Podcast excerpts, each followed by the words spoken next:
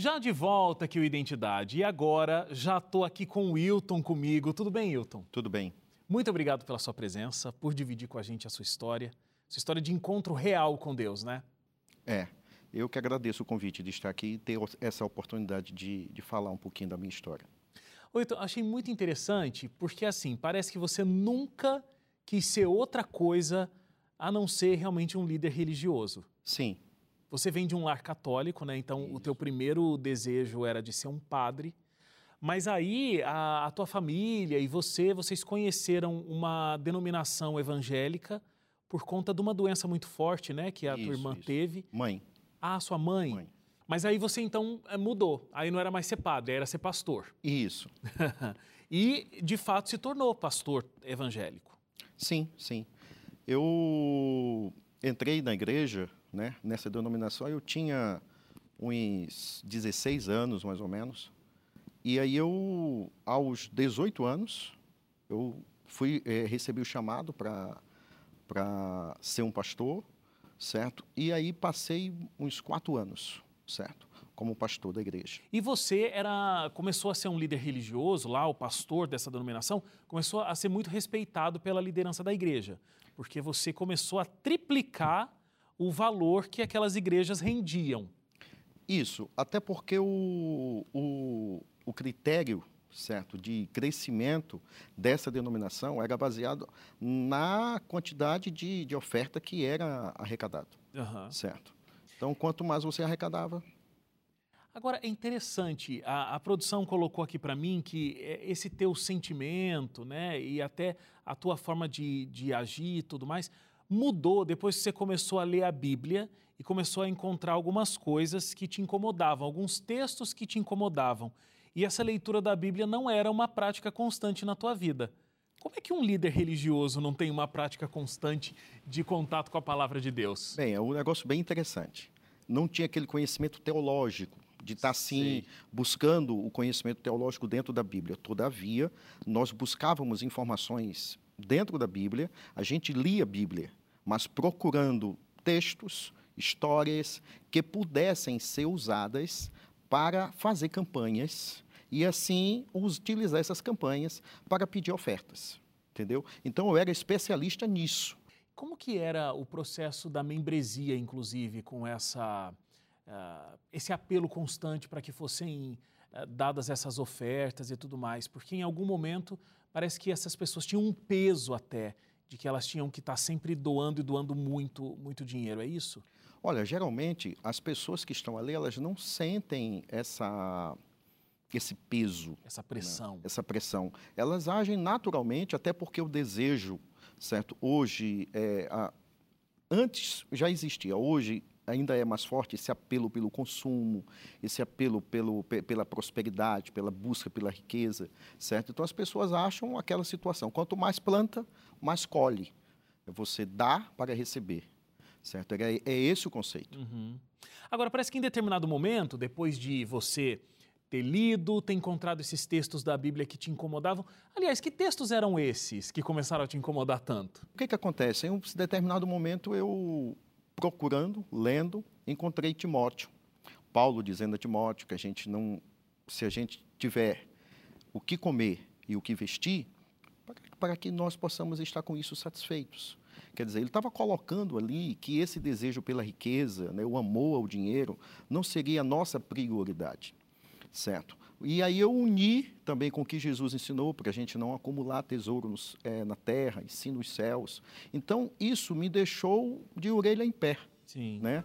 Assim, me deixou um pouco alerta para que eu pudesse evitar de estar tá transmitindo isso aos membros, apenas essa situação de riqueza, prosperidade, ensinar a eles que o reino dos céus é diferente, não é assim, a gente precisa cultivar as outras coisas, que é mais importante, o amor, a caridade, coisas baseadas nesse sentido.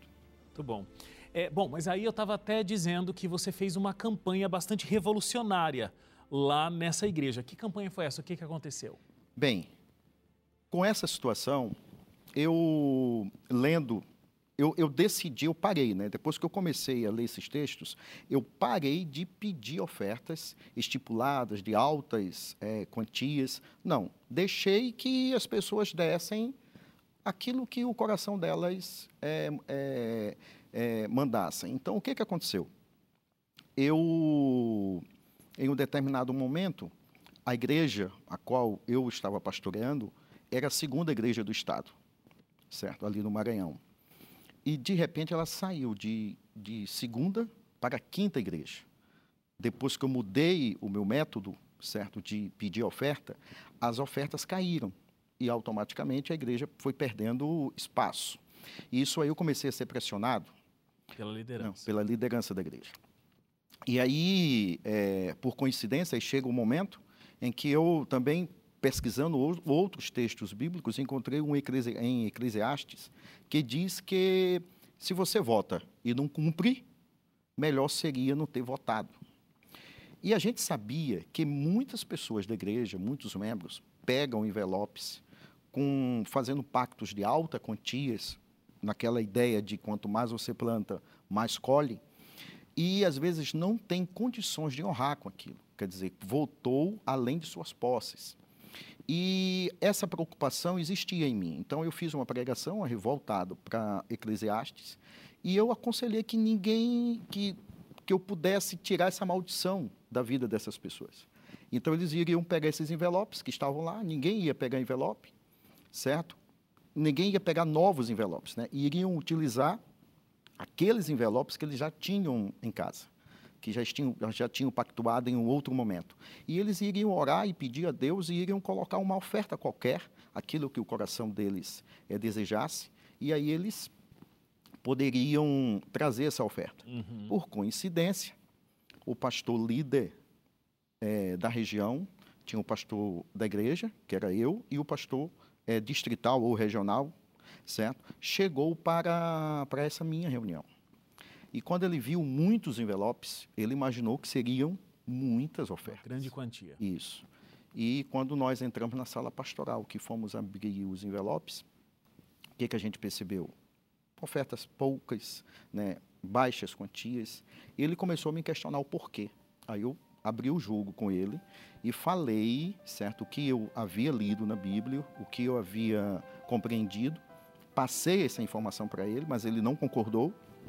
Reclamou, inclusive, dizendo que eu não tinha essa autoridade para fazer isso. Foi neste momento que eu retrunquei e disse que tinha sim, porque havia recebido autoridade para batizar, para ensinar o caminho da salvação a eles e eu tinha também autoridade para tirar deles a maldição. Certo? Então, com isso ali começou uma certa incompatibilidade minha com ele e até o momento que eu mesmo decidi sair e abandonar tudo. É, parece que teve um último momento ali onde você entregou esses envelopes e falou: tá aí meu, minha função, tá aí meu cargo. É, passou alguns dias depois desse momento, e aí na minha última reunião eu convidei os, os, os obreiros da igreja, que uhum. tem a função diferente do obreiro na igreja adventista. Né? São como se fossem os diáconos em nossa denominação. Ok.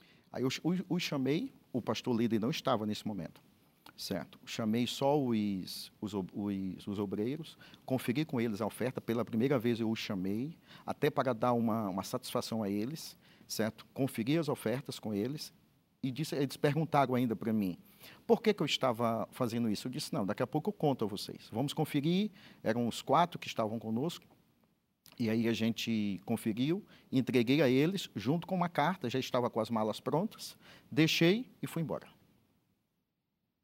Você estava com uma relação desgastada né, com a liderança Isso. da igreja, mas mesmo assim, eles ainda ah, falaram: olha, não volta, a gente perdoa o teu erro, volta atrás aí nos teus, nesses princípios meio estranhos que você está tendo e a gente te aceita de volta. Teve isso, né? Teve. Eles me ligaram alguns dias depois, pedindo que eu retornasse me ofereceram ainda uma outra igreja, a primeira igreja da, maior, da segunda maior cidade do estado, que seria a cidade Imperatriz. Só tem que eu já estava decidido em não retornar, porque eu, eu mesmo falei a eles, olha, o que eu penso está diferente daquilo que vocês pensam. Eu não vou mudar meu pensamento, porque eu compreendi que é assim e fica difícil essa, essa convivência. Então eu prefiro não aceitar. Uhum. E abandonei. E foi para o interior do Maranhão? Fui para o interior. Sem religião naquele momento? Sem religião. Ainda uh, lendo a Bíblia? Assim, sim. Vamos entender como é que foi esse teu encontro com uma religião que você sentiu que tinha mais a ver com o que você lia na Bíblia, né? com o que você estava lendo profundamente na palavra de Deus. Mas a gente vai fazer uma parada para o intervalo aqui, é rápida, e a gente já volta com essa história de um encontro real com Deus que o Wilton teve. A gente volta já.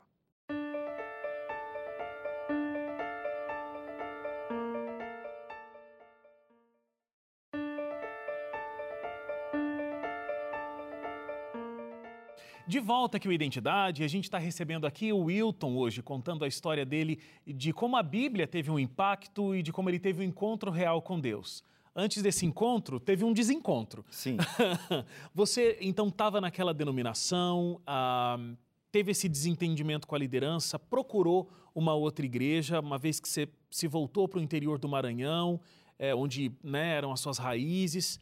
E aí você decidiu dar um tempo com essa história de igreja. Sim e foi viver um outro lado da vida. O que eu entendia, né, o que eu esperava, não havia encontrado em nenhum outro lugar, então me decepcionei e disse, ah, vou viver o outro lado da vida. Até porque, mas com uma, um, um problema.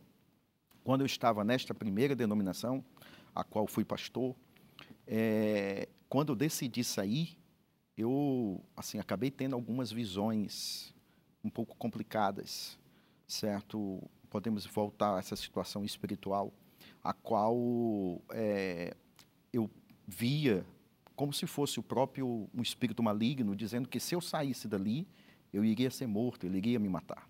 Então, por isso que quando eu saí da primeira denominação, eu recorri a uma segunda. Para se livrar pra disso. Tentar, é, para que eu pudesse me livrar dessa situação.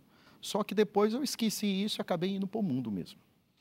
E aí, como é que é que uma pessoa que sempre desde criança teve essa mentalidade da religião ser o centro da tua vida, você queria ser padre, foi fazer um treinamento para ser pastor, foi por anos, é, religião sempre fez muito. Como foi viver esse momento completamente fora da religião? Você sentia falta da tua religiosidade? Sim, sim, sentia.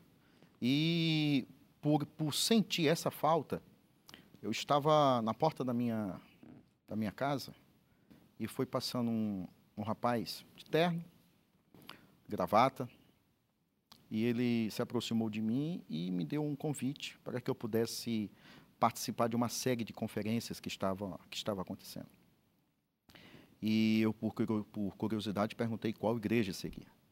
E ele, então, falou a Igreja Adventista. Confesso que quando ele falou a Igreja Adventista, eu senti uma repulsa dentro de mim porque eu não gostava da igreja adventista. Era a, un... a última opção que eu teria para poder ir. Estou com medo de perguntar, mas, mas por pode quê? perguntar.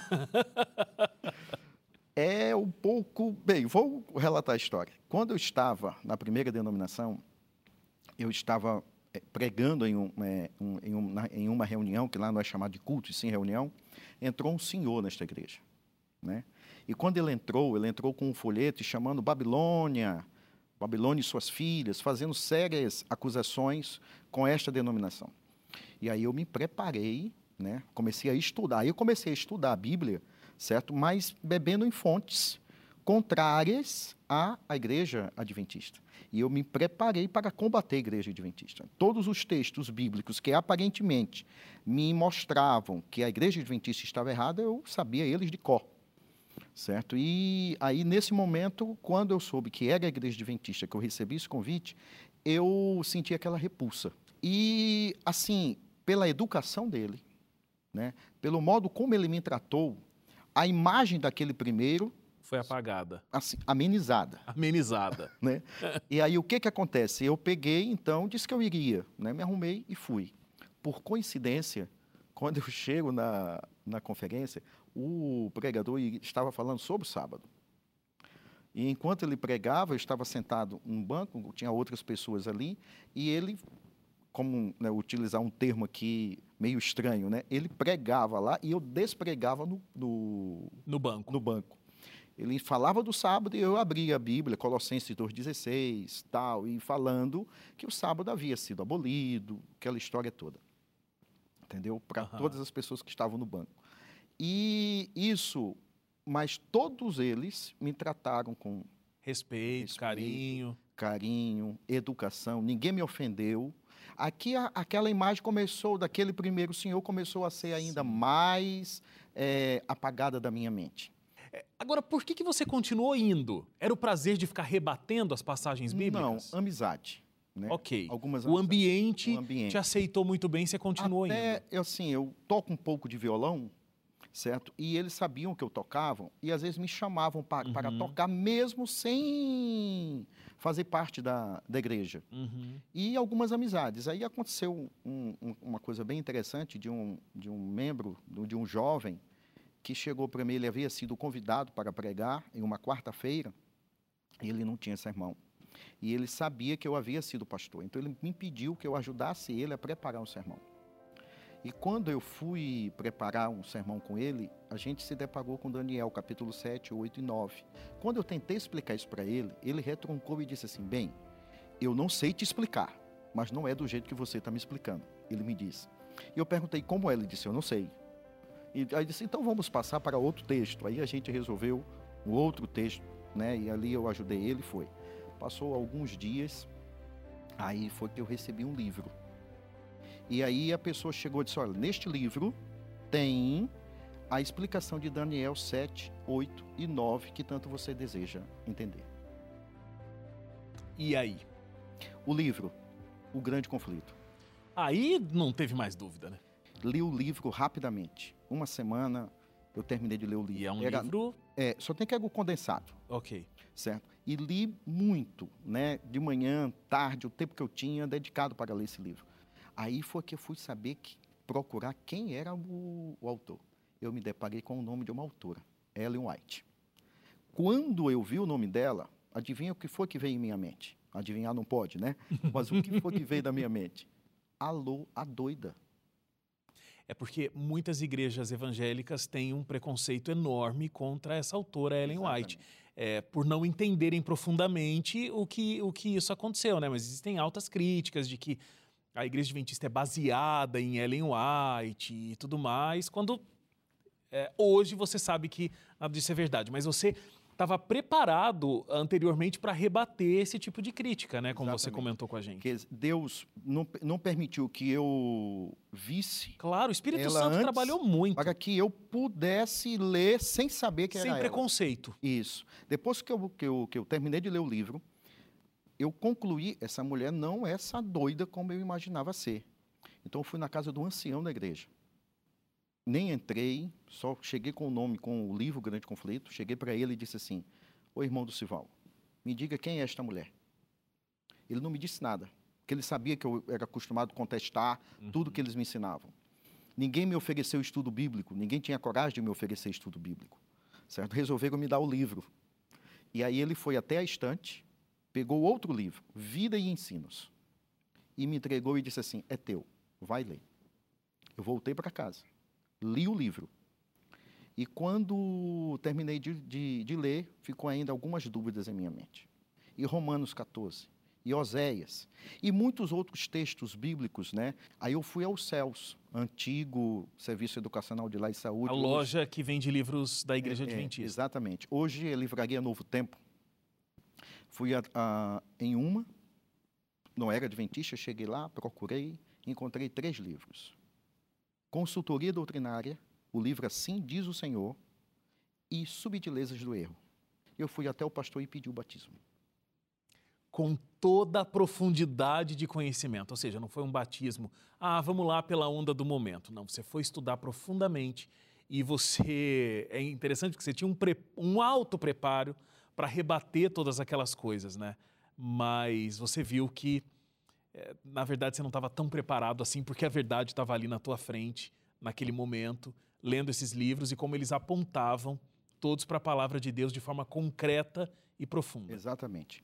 Eu costumo dizer, algumas pessoas me já me perguntaram isso, é, Ô Hilton, tu não sente vontade de mudar de denominação? Não acha que a igreja adventista é muito assim, tal, tu não acha melhor uma igreja mais animada? Apesar que a gente está mudando um pouquinho nosso conceito, né? Mas aí eu disse, eu costumo dizer e responder às pessoas o seguinte: eu sou adventista não por opção. Eu sou adventista por convicção. E isso não tem como mudar. Não tem como mudar. Hilton, é muito interessante a tua trajetória e de como o Espírito Santo trabalhou e te conduziu para no momento certo você acabar tendo essas experiências, né? Como Deus é incrível, sábio e foi te conduzindo para que você tivesse esse encontro real com Ele. Eu queria te agradecer muito por ter dividido a, nossa, a tua experiência aqui com a gente e que Deus continue te abençoando, porque agora toda essa verdade que você descobriu, automaticamente, ainda mais com esse teu histórico né, de líder religioso, não tem como ficar só com você. Eu tenho certeza que você está abençoando muitas pessoas e dividindo esse conhecimento com elas. Eu espero que Ele continue te abençoando para que outras pessoas possam também viver dentro da palavra de Deus como você vive hoje. Obrigado. Muito obrigado. Obrigado a você também que ficou com a gente até agora. A gente se encontra na segunda-feira, às 11h30 da noite. Um feliz sábado para você e até lá. Tchau, tchau.